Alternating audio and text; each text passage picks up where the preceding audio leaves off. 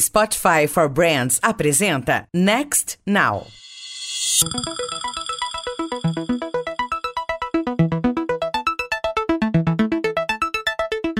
Olá, bem-vindos ao Next Now, o podcast do Meio e Mensagem que trata das transformações do marketing e da comunicação sob o viés da tecnologia. Eu sou a Karina Balan. E eu sou a Isabela Lessa. Neste episódio, conversamos com Renata Bockel, Chief Strategy Officer da W Macan, sobre gestão de negócios, estratégia e tecnologia permeando o dia a dia das agências. Então, Renata, muito obrigada pela sua presença aqui no Next Now. Eu que agradeço. Acho que pra gente começar aqui o nosso papo, a gente pode falar um pouco dessas transformações, né, que o mercado de comunicação, de tecnologia tem sofrido, né? Tá todo mundo tentando encontrar um modelo de negócios que seja específico e que ao mesmo tempo atenda várias necessidades diferentes, né, dentro do negócio dos clientes. Você é uma pessoa que veio da área de planejamento, né, passou durante muito tempo por agências, depois foi para uma empresa de tecnologia, agora voltou para o universo de agências, né? Conta um pouco, né, considerando aí a sua experiência, como que você vê esse amadurecimento aí das empresas mais tradicionais em absorver um modelo mais consultivo? Eu acho que essa transformação ela é das agências, claro, e é o nosso mercado, o mercado de comunicação, ele está em evolução. Eu prefiro usar palavras que sejam otimistas, né? Então, quando a gente fala a gente está sofrendo mudanças, eu acho que a gente está, na verdade, a gente precisa muito olhar para esse momento de uma forma mais otimista. Eu vejo ele mais como uma evolução e uma transformação do que como uma coisa temerosa, né? Enfim, as pessoas sempre falam disso com muita cautela, com muito medo, e eu prefiro sempre olhar para isso com muito otimismo e com muita animação, na verdade. Eu acho que tem muito mais coisa para fazer do que a gente tinha no passado, muito mais coisas interessantes. Mas eu acho que tem um lado que a gente precisa também entender que não é só o nosso mercado que está sofrendo. Quando eu fui trabalhar na IBM, que era o lugar que eu estava antes de vir assumir o cargo na Macan, eu pude ver que essa dor, né, que a gente sente, ela está sendo sentida por todos os segmentos e todas as indústrias. Né? A indústria automobilística está passando por uma transformação muito importante de acolhimento da cultura digital. Os bancos, que foram um dos grandes percursores disso, ainda também estão se adaptando a essa nova realidade digital. Tanto é que as fintechs né, vieram e assustaram bastante esse segmento também. Mas eu acho que está todo mundo entendendo que mundo novo é esse. Não é só as agências e o mercado de comunicação que vai ter que reformular o seu negócio. É toda a indústria. Né? E eu acho que a gente pode fazer isso de um jeito menos doloroso abraçando mais as oportunidades do que ele oferece, do que lamentar o que ficou para trás e lamentar como era antes, ai, no meu tempo. Eu tenho um profundo pânico quando eu ouço as pessoas falarem com saudosismo de uma época de ouro da comunicação que não vai mais voltar. Eu acho que tem um novo mercado sendo construído e esse novo mercado ele é tão fascinante quanto que foi a propaganda brasileira ou que foi o boom da internet lá atrás. Enfim, eu acho que a gente tem muita coisa bacana para construir. Ter ido para IBM me ajuda ajuda muito a olhar para isso com um olhar de tipo, cara, é o game. Vamos nessa. O que, que a gente pode fazer para transformar esse mercado e ajudar os nossos clientes nessa transformação digital, porque eles estão precisando tanto de ajuda quanto a gente. Né? Então não dá muito pra gente lamentar e é muito mais abraçar esse mundo novo e tentar fazer estratégias que a gente consiga encontrar o consumidor lá na ponta, porque ele mais do que ninguém está ávido por essa transformação e ele não vai parar. É, a gente costuma ver sob a ótica de, ah, empresas de comunicação precisam da tecnologia ou precisam trazer novos processos, né? Na verdade, pode ser que o mercado de comunicação tenha muito a oferecer justamente para as empresas Exato. de tecnologia. Né? É, eu acho que a gente não tem como fugir. Eu acho que hoje qualquer empreendimento, qualquer indústria, ela vai precisar da tecnologia para sobreviver. Então é um ponto que não dá mais para voltar para trás. Então eu sempre olho para isso com muito mais otimismo do que pessimismo. E eu olho para isso muito mais animada do que desesperada. E eu gosto de pensar que tá todo mundo com esse mesmo desespero. Quando você vai conversar, a gente atende diversos segmentos na, na W. Então você vê essa conversa sendo endereçada tanto no mundo dos bancos, tanto no mundo dos automóveis, tanto no mundo dos alimentos. O futuro da alimentação tá aí também, é uma pauta super quente. Eu acho que, enfim, essa é uma discussão de todos nós, do mercado. E, Renata, o mercado de tecnologia e serviços se apropria muito dessa lógica de testes contínuos, de protótipos. Você acha que o mercado de comunicação está se aproximando mais desses modelos de trabalho? E se sim, como? Aquela velha máxima, né, que já virou velha, que é se você errar, erra rápido para você ter tempo de consertar, né? Eu acho que qualquer relação de comunicação hoje em dia ela tá cada vez mais efêmera, né? Antigamente a gente colocava uma campanha no ar, ela durava um tempo, ela ficava e a gente colocava coisas no ar que eram muito mais perenes. Hoje a gente está vivendo um mundo muito mais frívolo. Então também propicia que você faça testes, tire e coloque do ar de uma maneira muito mais rápida do que a gente fazia no passado. Acho que isso também vale para as agências internamente entenderem que esse processo precisa ser mais rápido. Às vezes a gente não precisa mais se apegar a um processos tão longos de pesquisas ou de pré-testes, porque eu acho que o que a gente coloca no ar, ele também é mais frívolo, ele também é mais perecível. A não ser que você esteja, obviamente, construindo um posicionamento de marca, um propósito para aquela marca, algo que ela vai perseguir durante muitos anos, aí, claro, você vai ter todo o zelo e o apreço dos processos que a gente está acostumado. Mas, enfim, em alguns momentos você pode ter essa rapidez maior dos processos de agile, dos processos de sprint, que é você testar um MVP, colocar ele no ar, se ele não der certo, como é que você aprimora ele, ou como é que você realmente edita ele real time. Eu acho que hoje as empresas, na verdade, elas estão respondendo uma resposta do nosso mundo que a gente está vivendo. A nossa cultura é mais efêmera. Então permite que a gente faça mais testes e erre ou acerte mais, né? É algo mais desafiador para uma agência como a W Macan, por exemplo, que está atrelada a um grande grupo de comunicação como IPG, ter esse movimento, né, adquirir esse movimento mais ágil, quais são os desafios, né, para você conseguir? É uma mudança de cultura grande, né? Eu acho que é uma mudança de cultura que todo o grande grupo de comunicação está fazendo e está perseguindo. A gente lá dentro da agência, a gente já adotou a metodologia Agile em alguns clientes. Dói, porque a mudança dói e porque você tem que fazer decisões e você precisa de coragem para fazer essas decisões, né?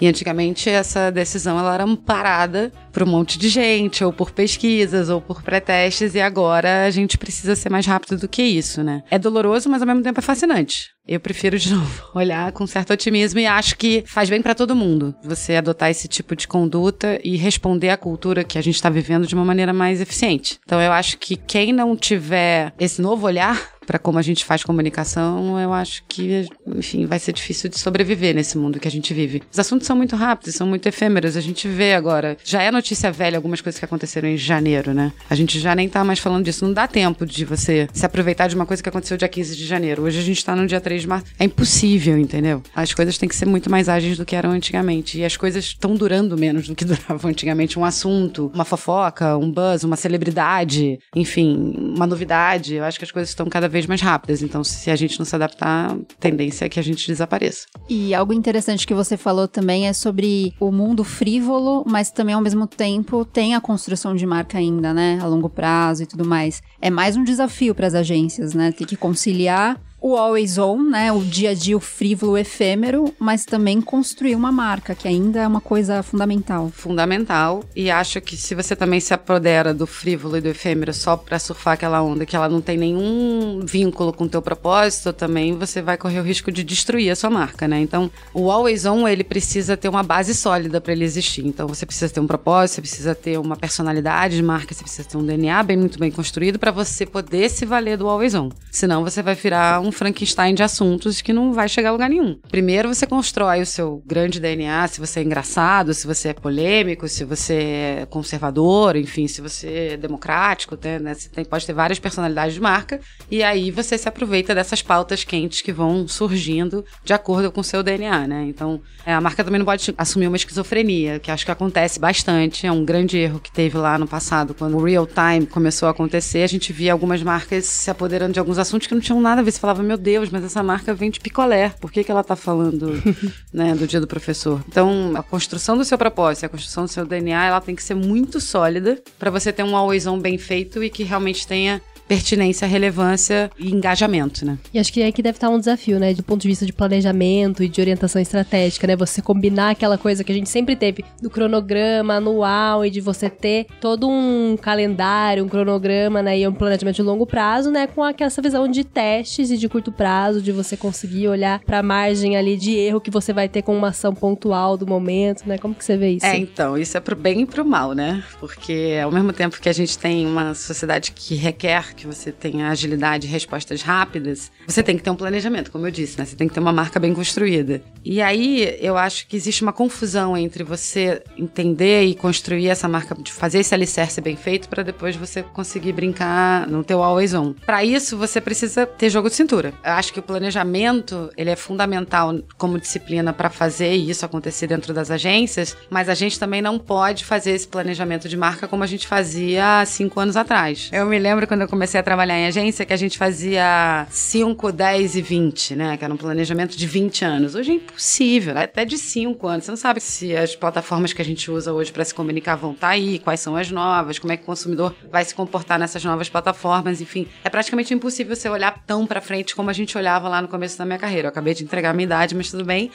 mas tudo isso para dizer que esse jogo de cintura, que eu acho que é uma crise que o planejamento está enfrentando. O planejamento estratégico hoje enfrenta a crise de você ser muito rápido, precisar dar respostas muito rápidas, mas ao mesmo tempo ter uma consistência de construir marcas fortes. E construir marcas fortes com base, com estudo e com uma certa calma, que foi uma palavra que eu não usei ainda agora, mas a gente precisa de uma certa, enfim, para você ter longevidade nessa marca. Então, esse balanço que eu acho que a gente tá redescobrindo. Como é que eu realmente construo um propósito, como é que eu realmente construo um território, um tom de voz, um DNA para minha marca de uma forma muito consistente e respondo o que, que o mundo tá me pedindo, né? Enfim, esse é um jogo de cintura bem complicado. Hoje a gente tinha muito mais tempo para fazer as coisas antigamente. Numa entrevista no ano passado, você falou que os CMOs tendem a disputar mais espaço e verbas com os CTOs, né? Como que você acredita que essas figuras vão se complementar?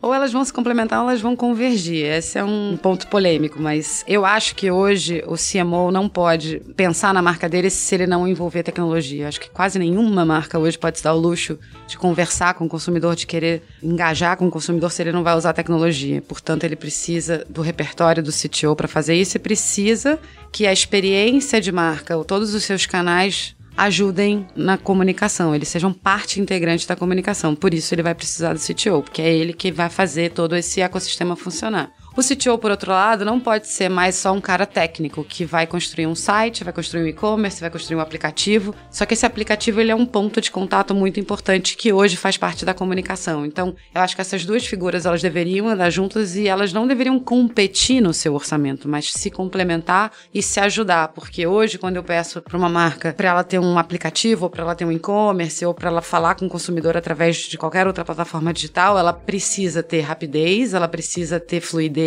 ela precisa ter uma experiência prazerosa que tenha a ver com o que eu estou falando na comunicação. Então, essas duas disciplinas, elas vão, no futuro, convergir inevitavelmente. Quanto dinheiro vai para uma vai para outra, eu ainda tenho dúvidas, mas eu acho que são verbas que são complementares e elas têm o mesmo fim, que é eu oferecer a melhor experiência do meu consumidor e tornar ele um cara fiel que ele não vai pensar em mais nada a não ser na minha marca, né? Porque eu conheço ele, eu sei quem ele é, eu tenho todos os dados dele, eu ofereço a melhor preferência para ele, né? A personalização, enfim. Eu acho que a comunicação ela vai passar muito por personalização e isso não tem como a gente não passar por tecnologia. Então, enfim, esse futuro não tá tão longe ainda. Eu acho que ele vai ser mais rápido do que a gente imagina. Então, até pegando esse gancho dessa pergunta da Isa, eu queria saber um pouco se você já vê essa dinâmica um pouco nos clientes, né? Perfis de ali CMOs que já são mais tecnológicos, ou pessoas ali de tecnologia que já têm um olhar mais para comunicação. Isso no dia a dia, né? Pensando no seu trabalho ali, agência e tudo. Olha, eu vou falar das duas perspectivas. Foi muito engraçado porque quando eu tava na IBM, eu falava com o CTO. Aí eu a vida inteira falei com o CMO. E eles ainda não se conversam. Ou quando depende um, depende da verba do outro, ou depende da seara do outro, as coisas ficam mais complicadas, porque se você vai criar uma maneira nova, vou dar um exemplo de um banco, por exemplo. Se eu vou inventar uma maneira nova tecnológica de eu abrir um sinistro de um seguro, que seja rápida, que ninguém fez, e que seja uma ferramenta para eu me conectar e oferecer um serviço melhor para o meu consumidor, que no final do dia vai virar comunicação. Eu vou ser o primeiro banco a fazer X tal coisa. O CTO, quando ele está pensando nisso, ele está pensando só no ponto de vista tecnológico e como ele oferece isso, mas ele não pensa que isso pode virar um dia um claim de comunicação. O CMO, por outro lado, e aí ele faz isso de uma forma muito técnica. Ele não entende que isso talvez tenha que ter uma graça, talvez tenha que ter uma forma de você encantar, que isso pode ser usado como uma ferramenta de comunicação. Por outro lado, quando você fala com o CMO sobre uma nova ferramenta uma nova tecnologia, ele pensa na hora, ele fala, putz, mas isso aí eu vou ter que envolver meu time de tecnologia. Puxa vida, mas aí é uma verba que não é minha. Poxa, mas aí eu vou ter que falar com não sei quem. Puxa, mas aí eu não sei direito qual é o repertório, quais são as letrinhas, né? Os acrônimos todos que existem. Então, assim, eu acho que essas áreas ainda não estão conversando. Tanto quanto eu estava do outro lado do balcão, do lado mais tecnológico, tanto agora na parte de comunicação. Obviamente, tem exceções. A gente já vê alguns CMOs já com uma relação muito melhor com o CTO e que já chamam ele para o lado da comunicação, né? Ou que contratam perfis que é o, o Chief Experience Officer, que é o... enfim, Chique. É. Sempre chique esses EX, nomes. É, que enfim. E eles já existem em algumas empresas. Geralmente são as empresas que são nativas digitais. Então você vê as empresas de apps, geralmente ela tem uma pessoa destinada para experiência do consumidor, que é esse mix aí. É como os meus canais encantam e funcionam como ferramenta de comunicação também. Esse exemplo que você deu da experiência do consumidor barra usuário é uma área que aí é um exemplo ótimo, eu acho, né? De como que essa parte de branding e tecnologia se conversam, né? Porque indiretamente é branding, mas é uma coisa muito focada ali na jornada do consumidor e tudo, então é interessante. É, se eu tivesse que começar de novo a minha carreira hoje, eu estaria interessada nessa parte de experiência. Eu acho que é um grande. Aliás, fica a dica aí para vocês que estão.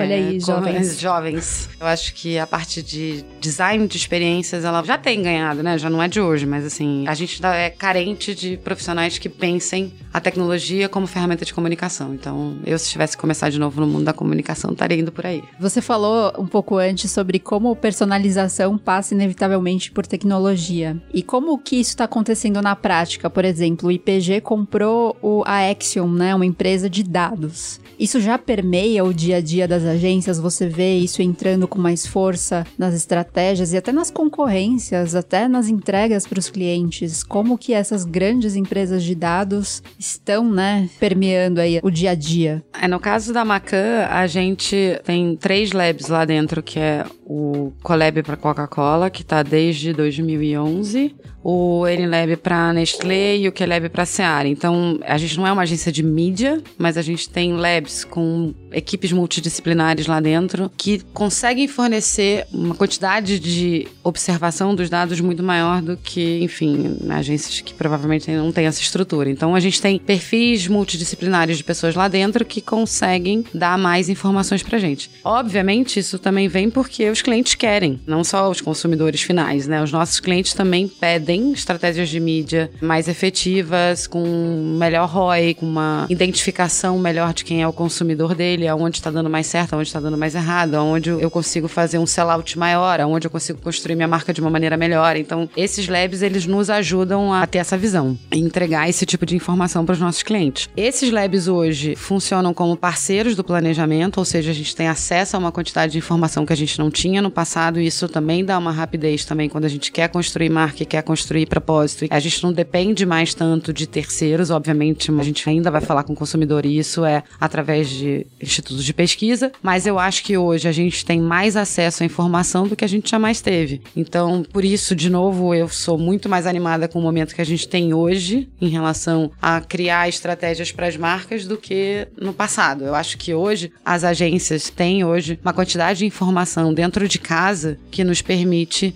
entregar uma estratégia muito mais assertiva para os nossos clientes, tanto de mídia, quanto de marca, quanto de comunicação, enfim, quanto de venda. E eu acho que transforma a gente também numa agência mais poderosa e mais antenada com a sofisticação que o mundo da comunicação se tornou, né? Então, enfim, você tem que ser apto a entregar uma estratégia de social, você tem que entregar uma estratégia de venda, porque no final do dia a gente faz isso mesmo, e é só isso que interessa no final do dia. A gente constrói marca, a gente cria comunicação e a gente hoje consegue entender de uma maneira muito mais rápida e muito mais interessante o que, que funciona, o que, que vende, o que, que emociona, o que, que, enfim, constrói marca e a combinação desses fatores. Quem tiver a melhor combinação, porque acho que dado virou uma commodity, né? Todo mundo tem. Acho que a grande beleza disso daí, eu- e de novo, estatísticos que estão na faculdade e queiram trabalhar no mercado de comunicação, a hora é de vocês.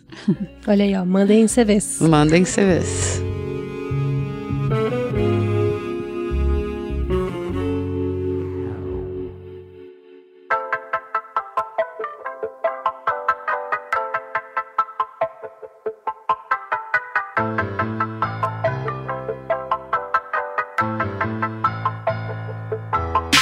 Agora pra gente entrar num papo um pouquinho mais futurista, né? Ter um olhar um pouquinho mais de longo prazo, pensando em tecnologia, ferramentas emergentes. A gente tava falando um pouco antes agora sobre essa questão de dados, sobre como que isso tem mudado a dinâmica das agências. E a gente tem visto muitas outras ferramentas e variáveis e formatos de comunicação e de interação com o consumidor, né? Como que você acha que essas novas ferramentas, esses formatos de interação vão mudar a forma com que as agências, as empresas encaram o ROI, né? A forma como elas planejam as suas verbas, como elas encaram encaram o retorno sobre o investimento? Essas novas ferramentas, elas deixam mais transparente a relação entre agência e anunciante. Então, elas vão trazer uma relação na mesa que talvez a gente sempre sonhou e o mercado sempre pediu, mas agora ela é inevitável. Então, na minha opinião, essa quantidade de ferramentas, ela vai trazer pra gente uma relação mais transparente, o cliente vai entender melhor para onde vai o dinheiro dele e o como o dinheiro dele está sendo usado e principalmente o que, que dá resultado ou não. Mas a gente não pode esquecer que, além de todas essas ferramentas, tem um ingrediente que não tem ferramenta ainda que faça, né? Enfim, eu passei aí esse meu tempo que eu tava lá do outro lado na empresa de tecnologia. Tem uma palavrinha mágica, porque se fosse assim, todas as empresas poderiam se equipar, ter todas as ferramentas do mundo, as melhores do mundo. Aliás, os grupos têm dinheiro para comprar e cada vez adquirir mais empresas que têm ferramentas, mas a gente não pode esquecer nunca que o nosso mercado é sobre criatividade. Então, a gente vai ter melhor controle do dinheiro, mas o que vai fazer esse dinheiro ser bem usado ou não no final do dia é a combinação da criatividade com a tecnologia. O nosso mercado ainda é sobre isso. Quem hoje aproxima a marca do consumidor é a criatividade. A gente pode ter a tecnologia que for, a gente pode ter o UX que for, mas sem a criatividade a gente não vai para lugar nenhum. Então eu acho muito importante a gente, obviamente, se amparar nos dados e se amparar nas melhores tecnologias e nas melhores empresas, nos melhores estatísticos e matemáticos do mundo, mas o nosso mercado ainda é sobre criatividade. E passar por uma empresa de tecnologia deixou só isso muito mais claro na minha cabeça. Quem tem hoje o poder de emocionar pessoas e te convencer que uma água é melhor que a outra, e eu tô falando da coisa mais comoditizada do mundo, ainda é a propaganda e a propaganda ainda é sobre criatividade. Então, a emoção que eu vou causar, baseado em todos os dados que eu estudei, nos insights que eu tive dali, ainda vai depender da criatividade. Então, eu gosto muito de falar que o ROI, é óbvio, ele vem tendo em vista toda a parafernália tecnológica que a gente é capaz de adquirir, mas não, a gente não vai virar uma empresa de mídia, a gente vai virar uma empresa que usa a tecnologia a favor da criatividade. Mas pela sua experiência na IBM, eu fico pensando, por exemplo, machine learning. Eu imagino que dependendo da ferramenta que você for usar ou da tecnologia, o investimento inicial é alto. Você acha que tem alguma coisa do tipo em retorno sobre aquela ferramenta em si, para você ter um fator comparativo, por exemplo? Não, machine learning ele é maravilhoso, ele é incrível porque ele é capaz de fazer coisas muito mais rápidas do que qualquer ser humano consegue fazer, mas ele vai fazer só sobre aquilo. O machine learning ele não consegue ser criativo, ele não é adaptativo, ele vai fazer o que você ensinou. Então se você vai ensinar para ele que ele tem que olhar para aquelas mídias e entender como é que aquelas mídias funcionam, ele nunca vai te sugerir uma mídia nova, porque ele não foi ensinado para isso. Então o machine learning ele serve serve, ou enfim, inteligência artificial, ou qualquer outra dessas novas letrinhas que a gente quer trazer para a mesa, por enquanto, eles ainda não substituem um belo olhar adaptativo de criatividade que o ser humano é capaz de trazer, graças a Deus, né? é assustador pensar que a gente vai ser substituído por máquinas. Mas machine learning, inteligência artificial, eles servem para tornar algo que é repetitivo e bobo mais rápido e que você usa aquela pessoa que estava fazendo aquele trabalho repetitivo e bobo para uma outra coisa que ela pense sobre aquilo e adapte aquele resultado. Então, se aquela máquina ou aquela ferramenta ou aquele software consegue fazer mil análises por segundo, ele vai fazer mil análises por segundo só naquele cenário que você ensinou para ele. Ele não vai ser capaz de dar uma coisa nova. Então, quando eu falo criatividade, eu não tô falando só criatividade da equipe de criação. O mídia tem que ser criativo, o planejador tem que ser criativo, a equipe de social tem que ser criativa, a equipe de atendimento tem que ser criativa. Então, quando eu falo criatividade, é a criatividade como um todo, como produto da agência. Porque hoje, por exemplo, a mídia, ela nunca teve tanta relevância como ela tem agora, né? A gente tem um cenário de mídia super importante, super sofisticado pra gente falar com os consumidores. Máquina não vai conseguir fazer um bom plano de mídia. Ela vai conseguir, mas ela vai ser um plano de mídia sem criatividade. Quando você adiciona o fator humano a todas essas ferramentas, aí sim a gente vai ter o futuro da comunicação vai, vai realmente mudar. A gente ouve, Renata, parte do mercado, das agências, reclamando justamente sobre como essa metrificação, essa mensuração exata do que dá resultado e o que não dá resultado atrapalha o ofício das agências. Os CMOs ficam tão obcecados com o resultado, com o que pode dar certo, que acabam não arriscando mais no incerto, porque criatividade também passa muito por isso, pelo risco, pelo incerto. Você acha que é válida essa preocupação? Então, de novo, eu prefiro olhar sobre sob um outro olhar sobre isso, assim. Eu acho que as pessoas que não foram corajosas no passado, CMOs que não foram corajosos quando a gente não tinha essa quantidade de dados, elas vão continuar sendo não corajosas. Eu acho que os dados dão toda a pista do mundo se a gente quiser ser corajoso, porque hoje a gente tem mais informação ainda do que a gente tinha no passado. Então, acho que isso tem muito mais a ver com a personalidade do que botar a culpa nos dados. Quem não foi corajoso no passado, não foi corajoso também baseado em pesquisas dos institutos que a gente via, enfim. E quem hoje quiser ser corajoso vai olhar para os dados de maneira corajosa. Então, eu acho que isso é uma questão de caráter e de personalidade mesmo. Então, você pode usar os dados a seu favor e a favor da inovação e da coragem e dizer, cara, dá, Dá para falar de um jeito diferente. Dá para falar de um jeito que ninguém falou. Dá para pegar esse cara aqui que não tava na minha lista de clusters ou eu não tinha pensado nele como meu consumidor. Então acho que os dados ajudam a gente a ser mais corajoso. Todo mundo fala que os dados aprisionam. Eu acho que eles libertam. Ou pelo menos eles te dão a melhor noção do seu erro. A gente vai para lá. Tem uma chance grande de errar. A chance é essa aqui. Vamos nessa? Se todo mundo acordar que a gente vai ter 30% de chance de erro e todo mundo topar, acho que a gente só tem mais certeza de que tá certo ou tá errado, entendeu? Então eu acho acho que as pessoas sempre vão se esconder. Ter coragem na comunicação é uma coisa que é para poucos, tanto é que são poucas pessoas que têm, e são poucas marcas que se destacam por isso, né? Então eu acho que sempre vai ter uma desculpa para as pessoas não terem coragem na comunicação. E as pessoas que têm, elas vão usar as ferramentas que elas têm à disposição delas para serem corajosas. Eu prefiro usar os dados pra gente enfrentar coisas novas e encantar o consumidor de um jeito diferente, ou emocionar, ou enfim, né? Você trouxe uma coisa dessa questão da criatividade, que ela é encarada de formas muito diferentes, né? Dependendo da área que você tá ou do segmento que você tá, né? Queria um pouco que você recuperasse essa ideia, né? O que, que tem de diferença, né? Na maneira de você ver a criatividade, né? Uma área ela pode ver de forma mais objetiva, como na tecnologia. O que, que é criatividade para um programador? O que, que é criatividade, que é diferente do que é a criatividade para um criativo que tá ali na agência, né? Quando eu tava na consultoria, né? A criatividade era você olhar para um segmento de uma maneira que ninguém olhou, ou achar uma lacuna naquele mercado mercado que ninguém olhou. Ou trazer uma tecnologia realmente, é, e aí eu tô falando de invenção mesmo, tipo, uma coisa nova que ninguém pensou naquilo antes. No nosso mercado, tem muito a ver com atitude, tem muito a ver com como você lida com alguma situação ou com alguma plataforma de uma maneira que ninguém criou antes. Eu acho que a criatividade é sempre uma coisa que te traz um sorriso, assim. A, criatividade é impossível você desatar ela da emoção. A criatividade é quando você olha e fala, puta, cara, queria ter feito isso. Ou, pô, como é que ninguém pensou nisso antes? Acho que quando você tem essa sensação, como ninguém pensou nisso antes, que pode ser um botão novo no seu celular,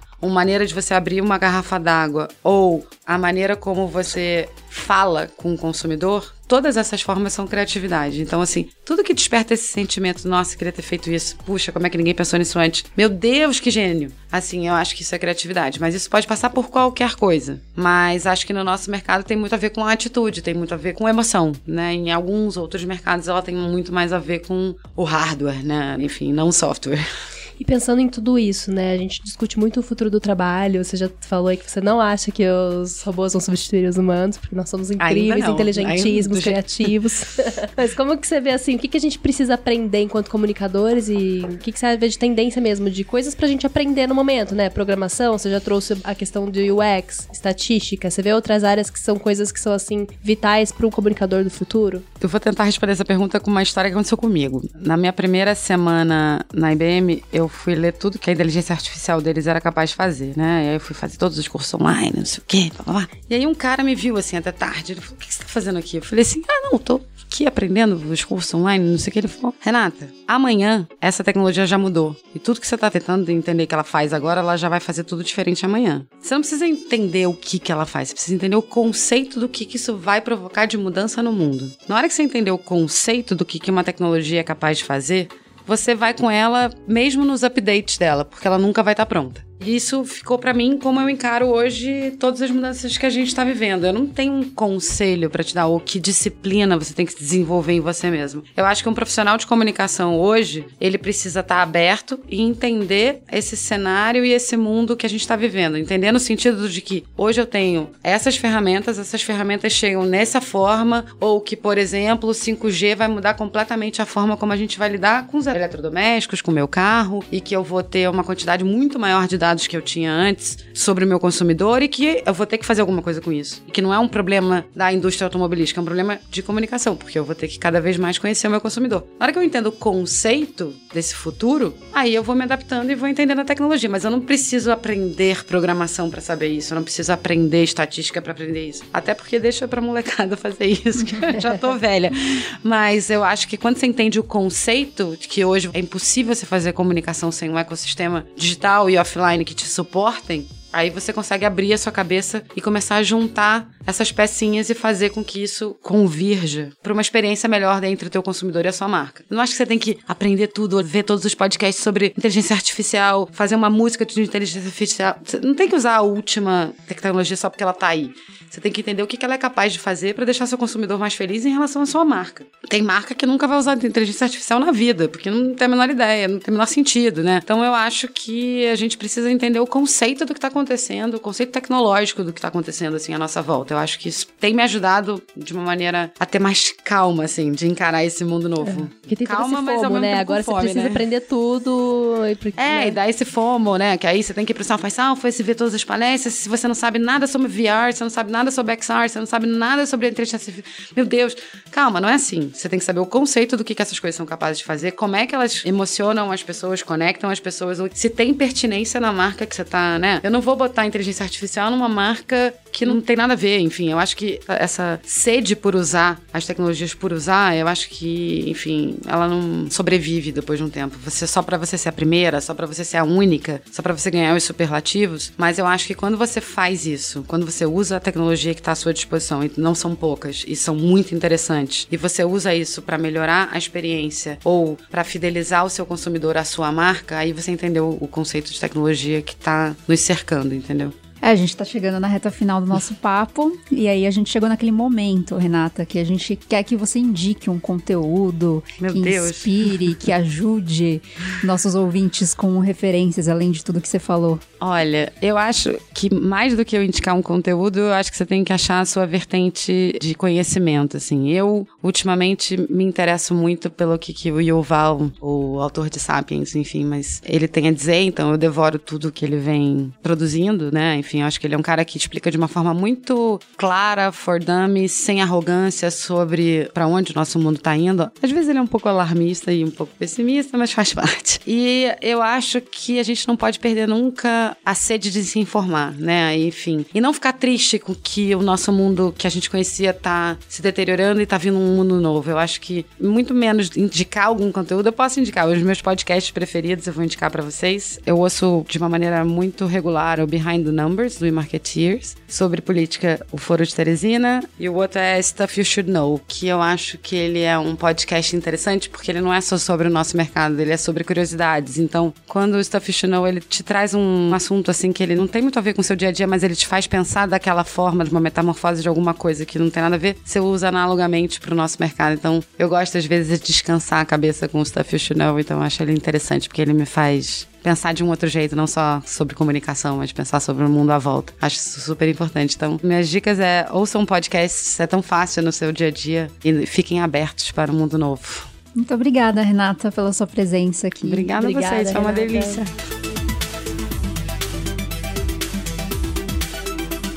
Quem também falou sobre mudança de cultura empresarial em um contexto tecnológico foi a Marcela Martinelli, gerente de inovação aberta da Natura, no Next Now 6. Corre ouvir e continue acompanhando o nosso conteúdo sobre inovação e marketing nas plataformas do Meio e Mensagem. Avisa a galera que o Next Now está disponível nos principais agregadores de podcast. Até mais! Este podcast foi gravado e editado nos estúdios da Audio Edge. Este podcast foi editado pela Maremoto.